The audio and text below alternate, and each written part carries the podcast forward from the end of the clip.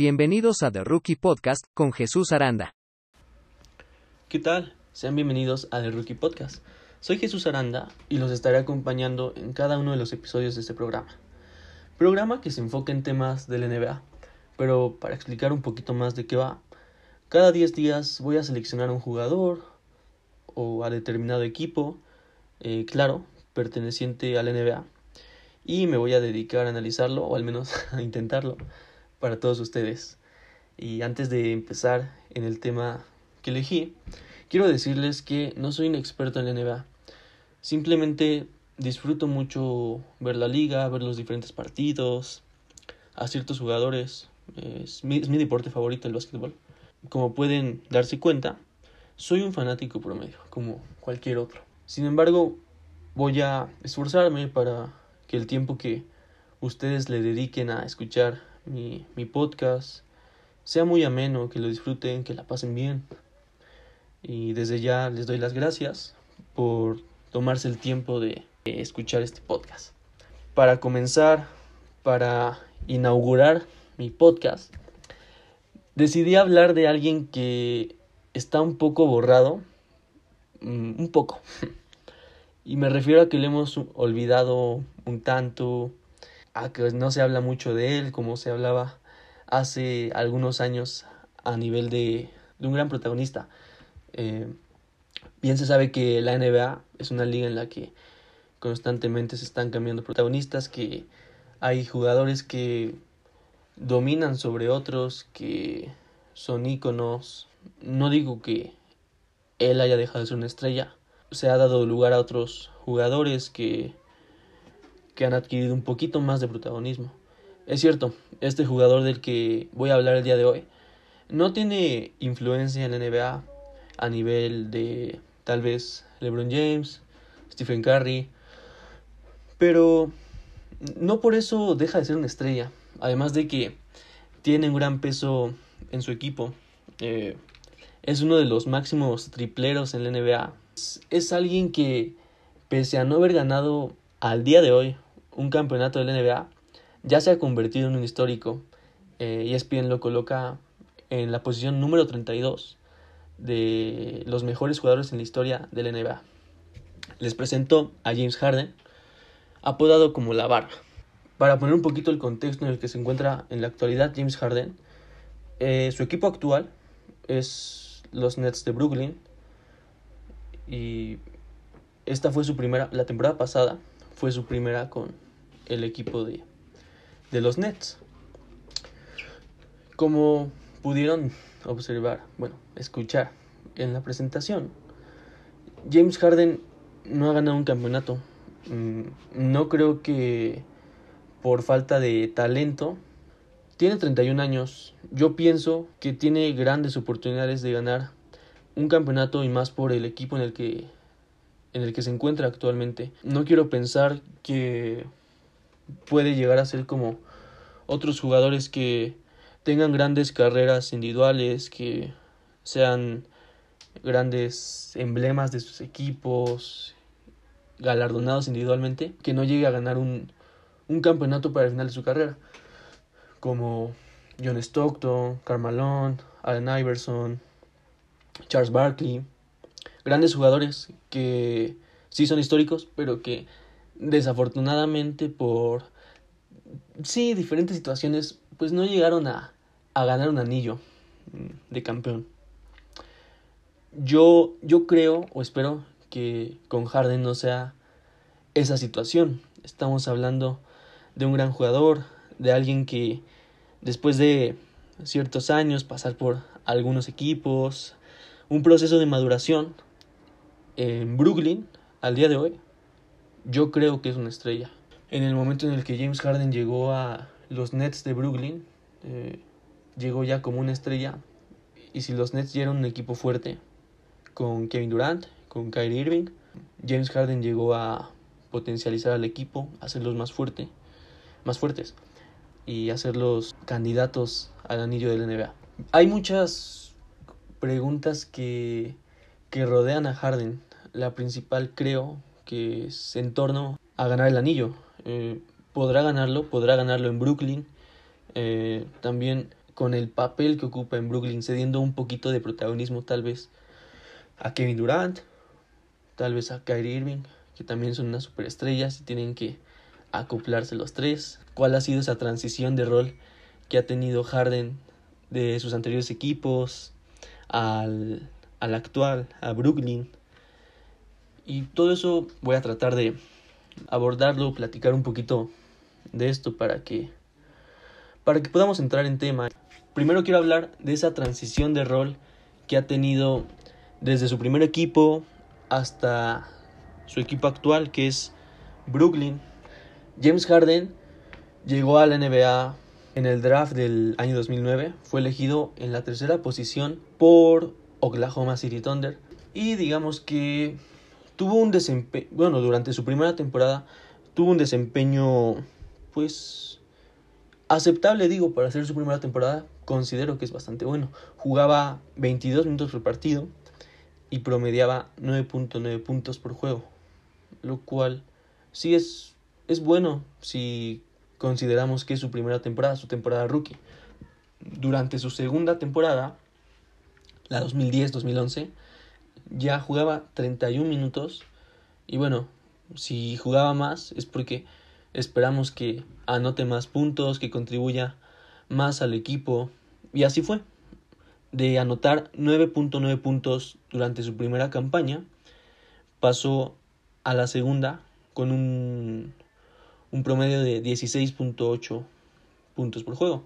Y sí, se ve una evolución, un, un buen crecimiento si pensamos que es su segunda temporada y más si es un sexto hombre, si es un jugador que no arranca como titular, que viene desde la banca para, para ayudar al equipo, para apoyarlo. Básicamente así se... Ese era el papel que desempeñaba Harden en Oklahoma. Para, para hacer apenas su segunda temporada y anotar 16 puntos viniendo desde la banca, eh, me parece que hacía un muy buen papel daba como destellos de que realmente tenía una, una gran capacidad anotadora. Prueba de ello es que para su tercera campaña, la 2011-2012, Harden logró su récord de anotación con 40 puntos ante los Phoenix Suns. Eh, cifra muy muy buena. Era su tercera temporada, eh, no era titular. Además hay que decir que en Oklahoma, en la época en la que Harden estuvo en Oklahoma, estaban estrellas como, bueno, la principal estrella del equipo, Kevin Durant, eh, también está Russell Westbrook. Yo creo que Harden no, no les iba a bajar ese, ese lugar de estrellas que, que Kevin Durant o que Russell eran en, en ese momento en Oklahoma. Eh, era apenas su tercera temporada de Harden por lo tanto, digamos que estaba, era un jugador en desarrollo, en crecimiento, pero yo, yo siento que iba demostrando que realmente estaba para cosas más importantes. Mm, en aquella temporada, Oklahoma llegó a las finales del NBA, eh, donde fueron abatidos 4-1 por Miami Heat, época en la que en Miami estaba el tridente conformado por LeBron James, Dwayne Wade y Chris Bosh. Eh, pese a que, a que perdieron las finales Oklahoma, Harden, gracias a sus grandes actuaciones, fue reconocido en la temporada como el mejor sexto hombre de la liga. Sin embargo, Harden sabía que, que podía dar para más, que estaba para aportarle más al equipo, pero no de banca. No, no quería entrar desde la banca, quería ser titular, quería adquirir un poco más de protagonismo. Por eso, pues, yo considero que dejó el equipo de Oklahoma en busca de, de más protagonismo, de, y aparte de desarrollarse como jugador, de crecer, de ser una estrella. Para él, aunque era apenas su tercera temporada en la NBA, por lo que había hecho, esos 40 puntos ante Phoenix. Mm, bastante, bastante bueno, me parece. Eh, para él era momento de dar un paso hacia adelante, de, de dejar esa función de, de, sexto hombre en el equipo de Oklahoma y, buscar un papel mucho más importante al nivel de, de lo que él era y de las capacidades que él sabía que tenía.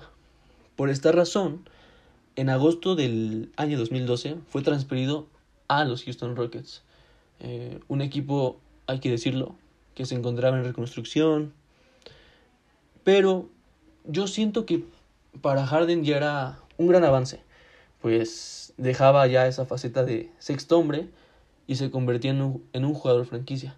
Actualmente, eh, sí, James Harden se encuentra en Brooklyn, pero si pensamos en él, muchos pensamos en todo lo que hizo en Houston Rockets. Eh, estuvo ahí ocho temporadas. Ahí, digamos que maduró, que se fue formando como una estrella y se convirtió en el emblema de la franquicia de Houston. Se pudo corroborar que el juego que tenía Harden en, Oklahoma City no eran solamente destellos anotadores, no eran chispazos, sino que James Harden tenía realmente esa capacidad anotadora y de ser la estrella de un equipo en ese sentido. Tan solo en su partido de debut con los Rockets obtuvo 37 puntos, 12 asistencias y 6 rebotes. Nada mal, nada mal si pensamos que estuvo a 3 puntos de igualar su récord de anotación con, bueno, que tuvo contra Phoenix. Eh, paulatinamente la barba fue demostrando que sí podía ir construyendo una racha anotadora que estaba para eso. Para enero del año 2013 llevaba 14 partidos promediando 25 puntos. En esa misma temporada volvió a romper su récord de anotación en contra de quién, quién, de quién creen, de su ex equipo, de Oklahoma City Thunder. Ese récord que tenía de 40 puntos contra Phoenix, ahora lo rompió con 46 puntos en contra de Oklahoma.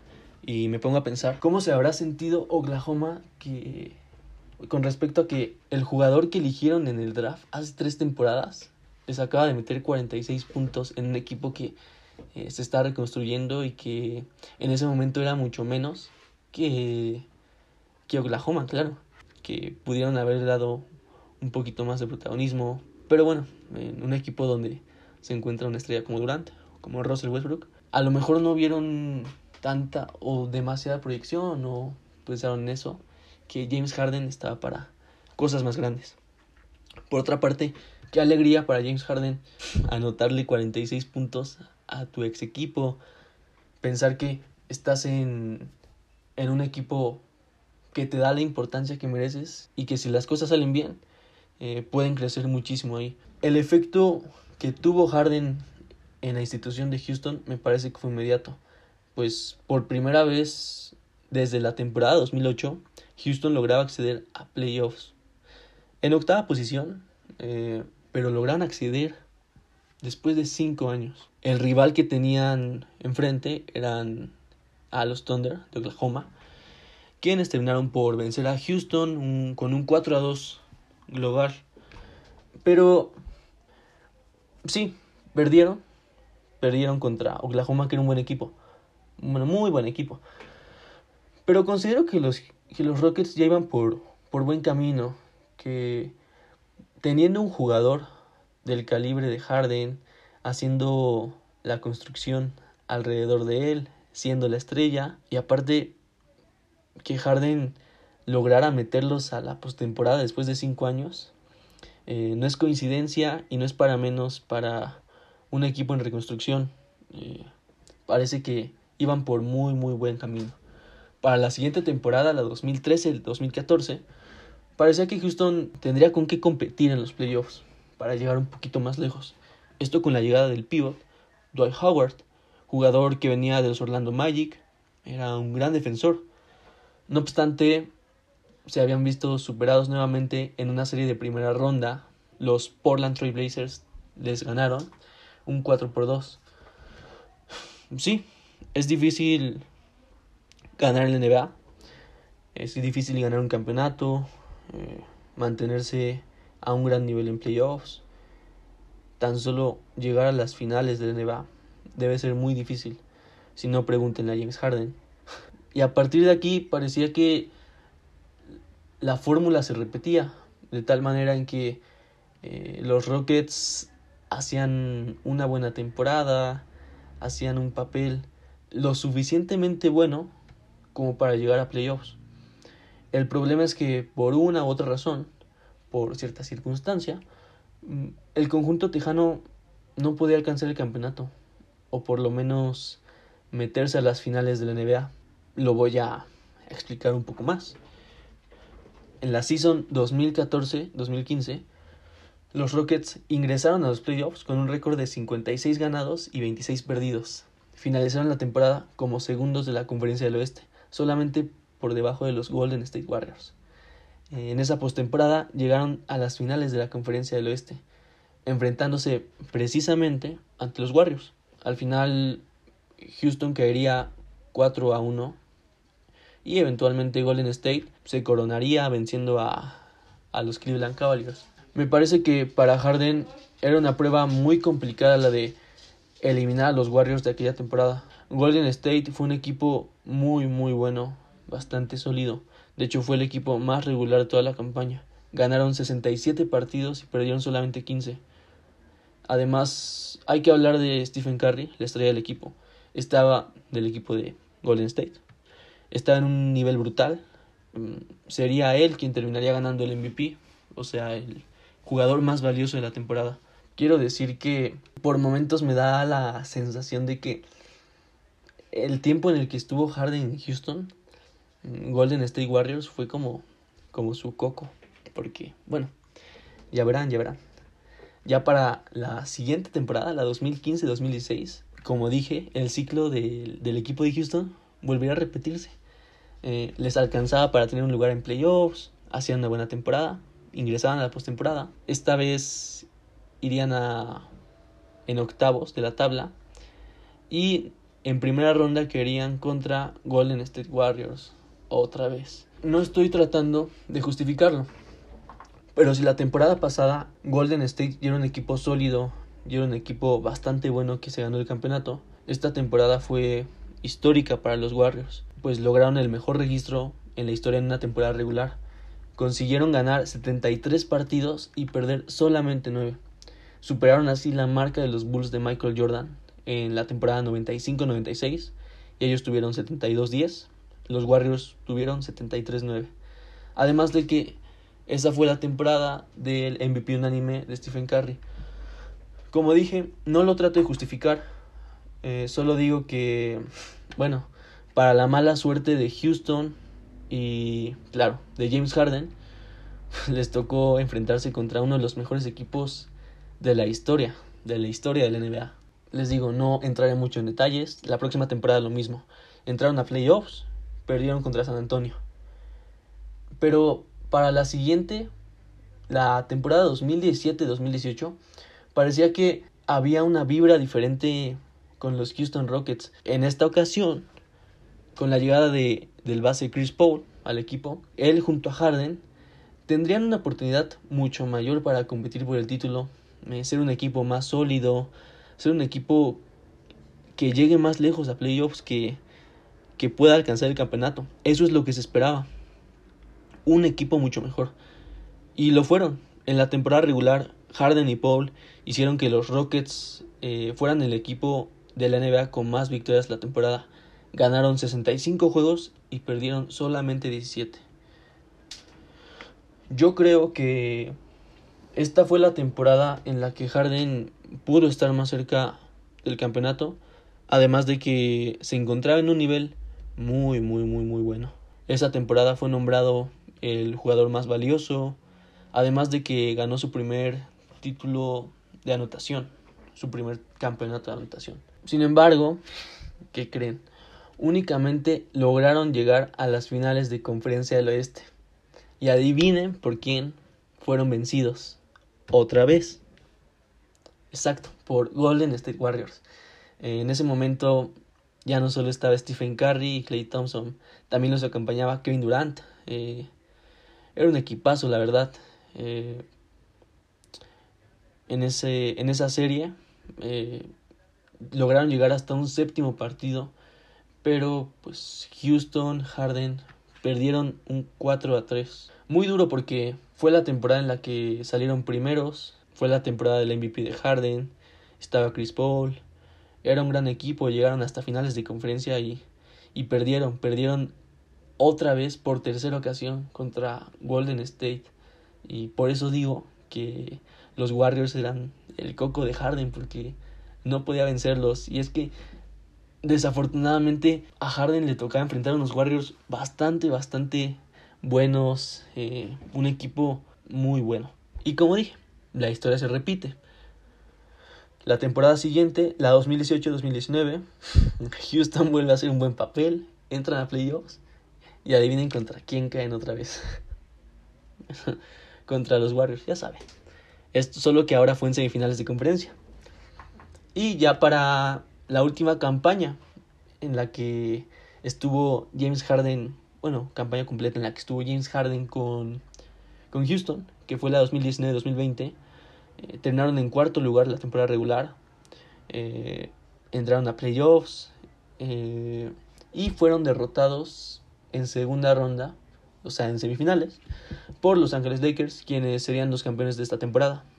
Eh, bueno, de la temporada, bueno, ya no es la pasada, porque la pasada fue Milwaukee Bucks, entonces la pasada, Los Ángeles Lakers. Puedo hacer una breve reflexión con respecto a que Harden Harden elevaba a su equipo hasta los playoffs. Harden hacía un papel bueno para llevarlos a la postemporada y luchar en primera ronda, en segunda ronda. Es un tipo muy talentoso. Como dije, para su mala suerte se enfrentó a unos Warriors en diferentes ocasiones que siempre pelearon por el título. Unos Warriors que entraron en muchas ocasiones a las finales de NBA, que algunas veces las perdieron los Warriors, pero unos Warriors que todos sabían que eran contendientes al título. Tal vez si Harden no se hubiera enfrentado a los Warriors de Stephen Curry, pudo haber sido una historia completamente diferente.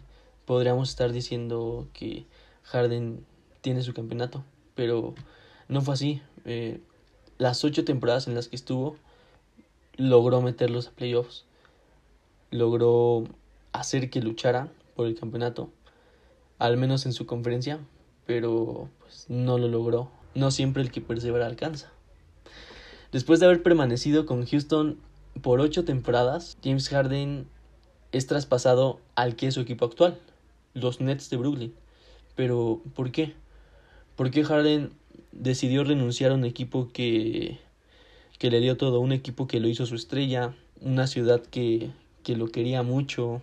¿Por qué abandonó un equipo del cual él era el estandarte, del cual si hablábamos de Houston, hablábamos de James Harden. ¿Por qué? Bueno, encontré varias razones que yo creo que todas conducen a una misma. Y bueno, ese conjunto de fracasos que tuvo en playoffs, específicamente las ocho postemporadas perdidas, yo creo que poco a poco, tal vez no las primeras, pero hicieron que que Harden ya no tuviera esa confianza en el proyecto con Houston. En algún momento Harden lo dijo, no somos un equipo suficientemente bueno, les faltaba química y wow, que eso lo dijera la superestrella del equipo, que, que realmente no eran lo suficientemente buenos, supongo que es duro para la franquicia. De igual manera, otra razón, bueno, tenemos que hablar de la salida del entrenador Mike D'Antoni. Eso es otro factor, considero, que contribuye a esa salida de Harden de los Rockets. ¿Por qué? La entrada de un nuevo entrenador significaba acceder a un sistema de juego sí distinto, tal vez respetando que Harden era la estrella, que eso no iba a cambiar, pero buscar cosas nuevas con un nuevo entrenador, eh, lo cual puede o podría alargar la búsqueda del tan anhelado campeonato por James Harden. Tiene 31 años. Le quedan varios años en buena forma, en un buen juego. Pero si Houston se ponía a reconstruir ahorita, creo que iban a tardar más en ganar ese campeonato, al menos en buscarlo, en intentarlo nuevamente. Y para Harden no era momento de eso. Harden lo quiere ganar lo más pronto posible. Y al ver que Houston se encontraba en ese proceso de reconstrucción, Harden quería formar parte de un equipo que tuviera un modelo sólido, que le ofreciera esas oportunidades mucho mayores de alcanzar el título. Y esto me lleva a mencionar el último motivo que encabezaría el porqué de la salida de la barba. Y bueno, esto es el hecho de que el escolta quiere ganar un campeonato. Y esto nos regresa a la, a la razón pasada. Es por esto que busca unirse a un equipo más sólido. Sabe que uniéndose a una franquicia con un proyecto más compacto que el de Houston, que no está en reconstrucción, que tenga fuertes posibilidades de ganar el campeonato, es lo mejor para él. Fue de este modo, y por las razones que les acabo de mencionar, que Harden llegó a los Brooklyn Nets, su equipo actual, en el cual lleva una temporada. Como ustedes ya se podrán imaginar, Harden llegó a los Nets con un solo objetivo en mente, ganar el anillo. Lo cual, sí, es una meta real, bastante alcanzable en los Nets. Pues cuando Harden llegó a, a Brooklyn el 3 de enero de este año, representó para el equipo, bueno, para el equipo de los Nets y para la liga, wow, como un gran estruendo. Con la llegada de Harden se colocaba como el equipo más fuerte o el principal candidato, tal vez. Al menos le da una enorme posibilidad de ganar el campeonato de la NBA, puesto que se está uniendo a dos de los mejores jugadores ofensivos de la actualidad, creando así el tridente entre Kevin Durant, Kyrie Irving y claro, James Harden. Ellos, bueno, grandes jugadores individualmente que han hecho grandes cosas en su carrera, le podían competir ante cualquier equipo ellos tres juntos. Incluso ante los que se les consideraba los favoritos antes de la llegada de James Harden a los Nets. Eh, hablo de Los Ángeles Lakers, mm, de LeBron James y Anthony Davis. Esta temporada se pasó muy muy rápido, se me fue como agua. Pese a que a lo largo de, de la campaña el Big Tree, así le llamamos al tridente de Kevin Durant, James Harden, Kyrie Irving, eh, pese a que el Big Three no jugó muchos partidos juntos, lograron, jugaron, perdón, solamente ocho partidos juntos de la temporada y lograron clasificarse en el segundo lugar de la Conferencia del Este, asegurando así su lugar a los playoffs. Por alguna u otra razón, no lograron jugar tantos partidos juntos en la temporada regular. En algún momento Harden y Kevin Durant estaban bien y Kyrie Irving se lesionaba, eh, Kyrie Irving y Harden estaban bien y Durant eh, le pasaba algo. Eh, diferentes circunstancias que no les permitieron compartir cancha a lo largo de la temporada, solo ocho partidos, muy poquito. Pero bueno, en los playoffs todo cambia. Una vez que Harden se unía a Irving y a Durant, definitivamente daban la impresión de que no había nadie que pudiera detenerlos. Prueba de ello es la primera ronda que se dio entre los Nets en contra de los Boston Celtics, donde pues los Nets lograron ganar sí, me atrevería a decir que lograron ganarles de forma cómoda con un 4 a 1. Aquí voy a hablar un poquito de la importancia que tenía como esta combinación de tres jugadores, esta, esta importancia mm, en el juego de Harden, de Irving, de Durant, de ellos tres juntos y también lo que ofrecía Harden individualmente para, para Brooklyn Nets y en qué contribuía, qué le aportaba a sus compañeros de equipo, siendo ellos los principales, bueno, el Big Three, los principales anotadores del equipo. Ellos anotaban más puntos que, que nadie. Durante el primer juego de entre Nets y Celtics, anotaron el 78.8% de puntos. Wow, una cifra bastante, bastante alta. Anotaron 82 de 104 puntos. La cifra más alta fue la del tercer juego, anotaron el 80% de puntos, es decir, anotaron 96 de 119 puntos. Cada uno en su respectivo papel. Kevin Durant cumpliendo en su función, Kyrie, Irving también y Harden haciendo lo propio. Ahora, nos podemos dar cuenta de que los tres eran muy importantes para el esquema de Brooklyn, que con la ausencia de alguno de ellos, las cosas se les podía complicar. Vamos a hablar de eso un poco más adelante. Podemos hablar de la transición de rol que ha tenido James Harden en los tres equipos que ha estado. Desde el sexto hombre que viene desde la banca en Oklahoma, a ser la superestrella que te define los partidos, que te anota muchos puntos por noche, al papel que ocupa hoy por hoy en los Nets, de ser más un asistidor. No dejar completamente de anotar puntos, un poquito de lado para buscar esa creación de juego. James Harden fue desde las 7 asistencias, que fue lo mínimo y fue el más alto en ese partido, el juego 2 contra Boston, hasta su máximo, que fueron 18 asistencias en el juego 4. Esto te habla de que Harden es muy importante para sus compañeros, de que Harden busque esos espacios, darles el balón a sus compañeros y que ellos anoten. Si tal vez ya no busque ese protagonismo de estar anotando y anotando y anotando y anotando, pero contribuye enormemente en ese sentido. Y yo creo que ahí está la importancia de James Harden.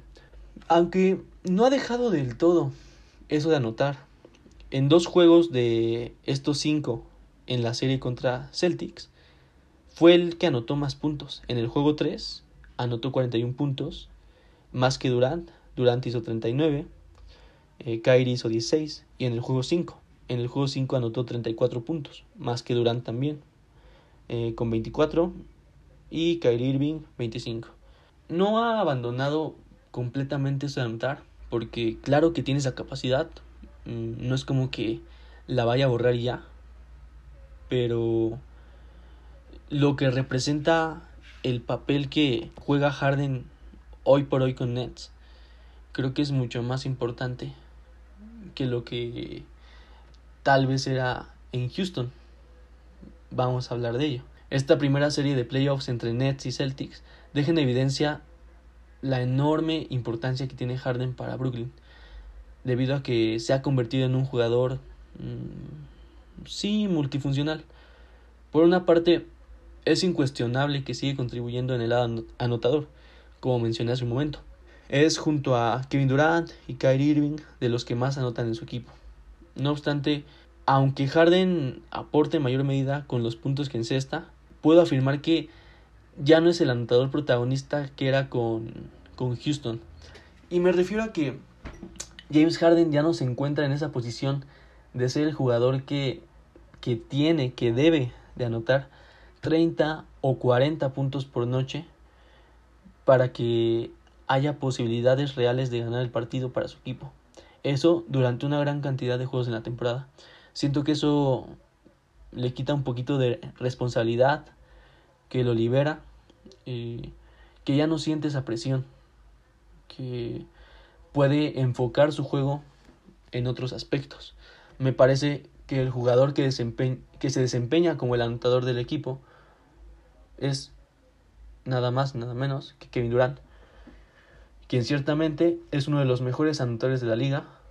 Claro, claro que sí, para demostrar que Kevin Durant se encarga más que nada de anotar me tengo que remontar a la noche del juego 5 entre Milwaukee y Nets, semifinal de Conferencia del Este, la temporada pasada. Kevin Durant jugó los 48 minutos del encuentro. No descansó ni un minuto. Anotó 49 puntos, repartió, repartió 10 asistencias y capturó 17 rebotes. Es un juego claro que para destacar.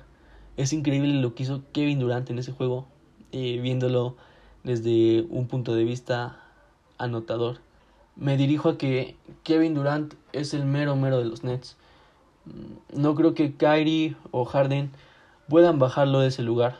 Durant tiene esa capacidad de cargar al equipo para llevarlo a la victoria cuando la situación lo demanda y el juego 5 que se dio en contra de Milwaukee es una prueba inobjetable.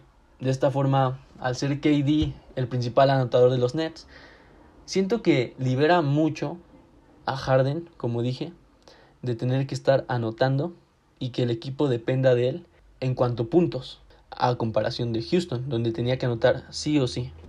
Ahora en Brooklyn, como mencioné previamente, se ha convertido en un jugador eh, de funciones eh, diversas. Sí, aporta con sus puntos, pero sin que esto sea tal vez su tarea principal. Ocupa una función más de playmaker, es decir, se ha convertido en el principal distribuidor de juego de Brooklyn. Esto lo pruebo con que fue el máximo asistidor en la serie entre Nets y Celtics. Dio 18 asistencias en un partido. Wow. Al ser James Harden el encargado de esa creación de juego, sí, creación de juego, podría decirse, en Brooklyn, y tener a otro jugador como Kevin Durant, que te anota todos los puntos que puede, y añadiendo también a Kyrie Irving, que no hay que olvidarnos de ellos, de él, también es una estrella, que también tiene esa capacidad de responder en momentos importantes, como en los playoffs. Y si combinamos a Harden, Durant y Kyrie, wow, es una combinación de jugadores entre los que se dan diversas asistencias y se anota una gran cantidad de puntos. Me daba la sensación de que los tres juntos y en sus respectivos papeles en el equipo tenían la capacidad de resolver partidos fácilmente. Y como dije, prueba de ello fue la serie contra Boston. Ganarle 4 a 1 sin muchísimo esfuerzo, los tres saludables, dando su mejor juego, lo hacían ver muy muy fácil.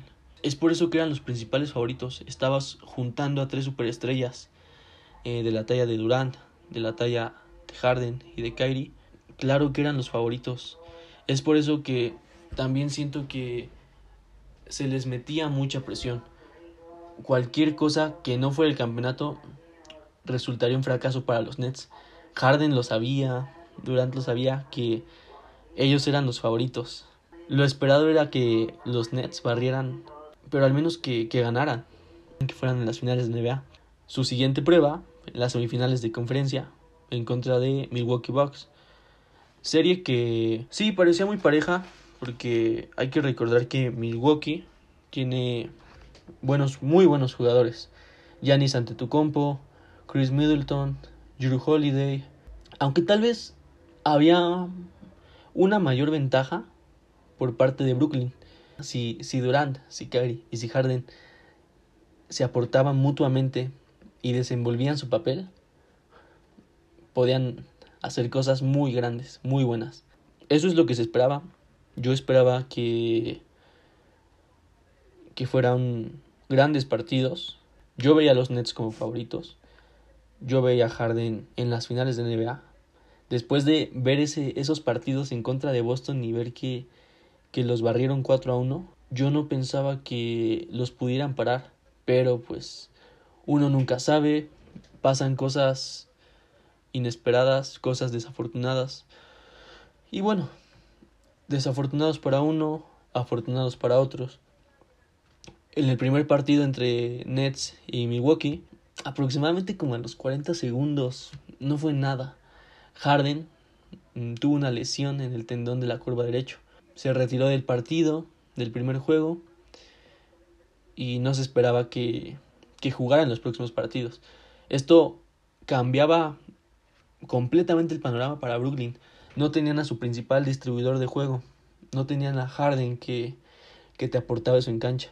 Y a mí me daba la sensación de que la ausencia de James Harden le podía pesar mucho a los Nets. Aunque parecía que no, que lo que estoy diciendo no es cierto, porque en los primeros juegos que, los primeros dos juegos que disputaron los Nets contra Milwaukee, los Nets ganaron, los ganaron en casa. Eh, y eso me hizo creer que, que las dos superestrellas, que Durant y Kyrie Irving, podían hacerse cargo de ganar aún sin Harden. Esto porque incluso en el juego número 2 ganaron por una amplia ventaja Ganaron por 39 puntos a Milwaukee. Entonces, Milwaukee era un buen equipo, pero que le ganen por 39 puntos, no habría querido saber qué habría pasado si Harden estaba sano. Pero, pues, como dije, los primeros dos juegos eran en casa de Brooklyn, ya los siguientes dos, el 3 y el 4, en Milwaukee, otro cantar. El juego 3, bueno, cambió las cosas un poco. Los Bucks ganaron 86 a 83. Y esto te hace pensar sobre la importancia que ocupa James Harden en el equipo. O sea, fueron tres puntos por los que perdieron. si tenías a un James Harden sano en la cancha, obvio que te metía más de tres puntos y que te daba muchas más asistencias que las que generaron seguramente en ese partido los Nets y que ese partido habría estado resuelto y muy seguramente habría sentenciado la serie para que los Nets avanzaran a las finales. El hubiera no existe. Ya para el juego 4 sucedió otra cosa desafortunada para los Nets que iba a cambiar de manera drástica la serie. Estoy hablando de la lesión de Kyrie Irving, que fue un esguince de tobillo, lo sacaría por el resto de la competencia. Milwaukee, pues claro que aprovecharon ese percance de Brooklyn, ganaron el juego 4, empataron la serie 2 a 2. ¿Lo pueden creer? Que Harden, que Kyrie se lesionaran y poco a poco parecía que las lesiones estaban consumiendo a los Nets. Para el juego número 5 solamente estaba Durant en óptimas condiciones. Pero, para sorpresa de muchos, Harden regresó. Aunque yo creo que fue únicamente para compensar el hecho de que Kyrie Irving estaba lesionado. Igual iba a ser una prueba muy dura para, para Kane Durant. Ver si podría ganarle a Milwaukee él solo. Harden volvió, aunque pues no sé, o sea, ves las estadísticas de, del juego 5 de Harden y te hace pensar que casi no estuvo en cancha. Esto lo digo porque anotó solamente 5 puntos y dio 8 asistencias en todo el juego. Todo el juego, solo 5 puntos. Aunque bueno, estaba lesionado. O sea, Harden ni siquiera tenía que regresar. Pura fuerza de voluntad. Volvió prácticamente en una pierna. No estaba para nada sano. Para fortuna de los Nets, el juego 5 fue donde Kevin Durant tuvo esa soberbia actuación, ese triple doble de 49 puntos, 10 asistencias y 17 rebotes, lo cual le valió para que ganaran el partido y pusieran la serie 3 a 2. Mm, para el sexto juego, Harden mejoró un poquito, y poquito. Anotó 16 puntos en 40 minutos jugados. Si, vieron el partido o si ven el partido, pueden notar que Harden no estaba para nada cerca del 100%, que no se sentía cómodo. Qué gran gesto el hecho de decir no estoy en mi 100%, pero quiero jugar para tratar de, ganar y hacer lo que pueda por el equipo. No fue suficiente. Aquí comenzaron a destacar las figuras de Milwaukee Bucks, Giannis Antetokounmpo, Chris Middleton, Drew Holiday.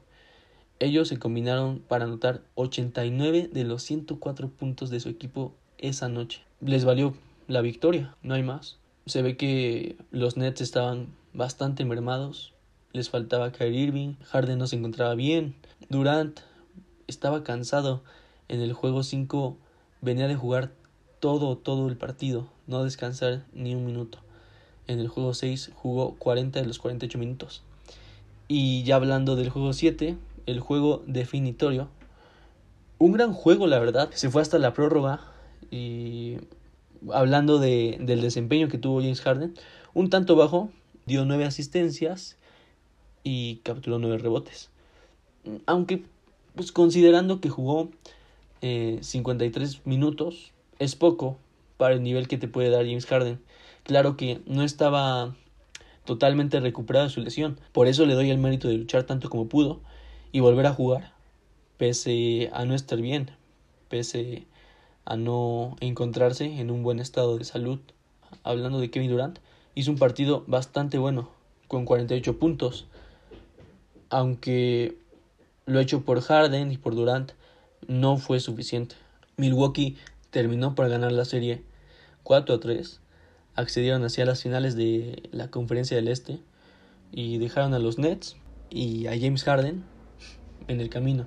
Y no es que Milwaukee le haya sacado muchísima ventaja a los Nets. Yo creo que en condiciones normales los Nets, por supuesto que tienen con qué ganarle a Milwaukee.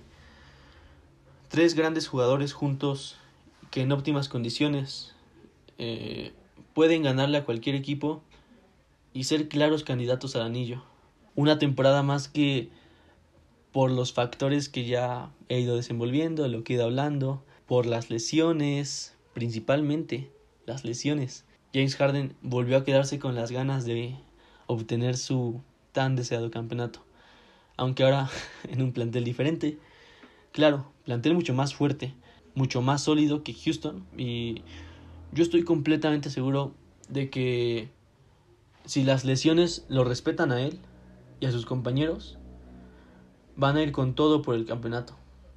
Van a luchar, van a luchar hasta el final y hacer todo lo que esté en sus manos para intentar ir por el campeonato.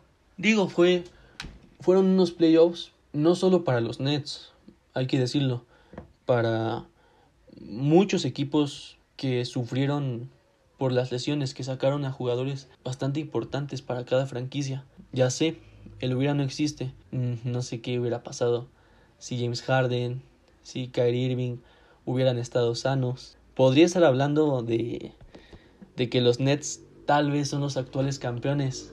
James Harden ya tendría su campeonato.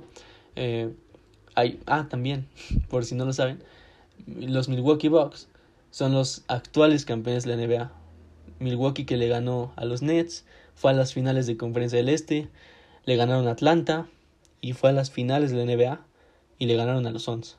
No, no es por demeritar a Atlanta o a los Suns que hicieron un papelón que realmente también se merecían el campeonato y es que ya llegar a estas instancias creo que muchos se los merecen. Lo cierto es que solo hay un ganador. Pero tal vez si los Nets hubieran vencido a Milwaukee, no se hubiera lesionado Harden o Kyrie Irving, hubieran superado a Atlanta y hubieran ganado, ganado a Phoenix Suns y estaremos hablando del primer campeonato de James Harden. No sabemos qué va a pasar para la temporada que viene. Em, claro que va a ser un equipo automáticamente contendiente por los jugadores que tiene, por este tridente entre James Harden, Kevin Durant y Kyrie Irving. Claro que van a pelear. Hay que ver también las circunstancias en las que se encuentran, si se encuentra ya James Harden y Kyrie completamente recuperados de sus lesiones, que jueguen más partidos juntos a lo largo de la temporada regular, porque yo creo que sin duda alguna van a entrar a los playoffs. Claro que van a entrar porque son un gran equipo. También hay que ver cómo se arman los otros equipos, si le pueden competir a los otros equipos, eh, qué tan probable es que puedan ganarles y qué tan fuertes se arman los equipos como para que los Nets puedan vencerlos. James Harden no va a dejar de ser una estrella, es un top 30 histórico. Obvio que ganar el campeonato lo pondría en escalones más altos y no, no quiero pensar que se va a retirar y se va a quedar con esa espinita de hice grandes cosas, gané un MVP, gané títulos de anotación, pero no nunca pude ganar un campeonato. Faltan dos meses para que inicie la temporada, la temporada inicia en octubre, habrá que ver qué pasa y bueno, veremos qué, qué hace James Harden con los Nets y cómo se apoya con sus compañeros. Esto ha sido todo. Si llegaron hasta acá, les agradezco infinitamente por, por escucharme. Y pues nos vemos. Hasta la próxima. Cuídense mucho.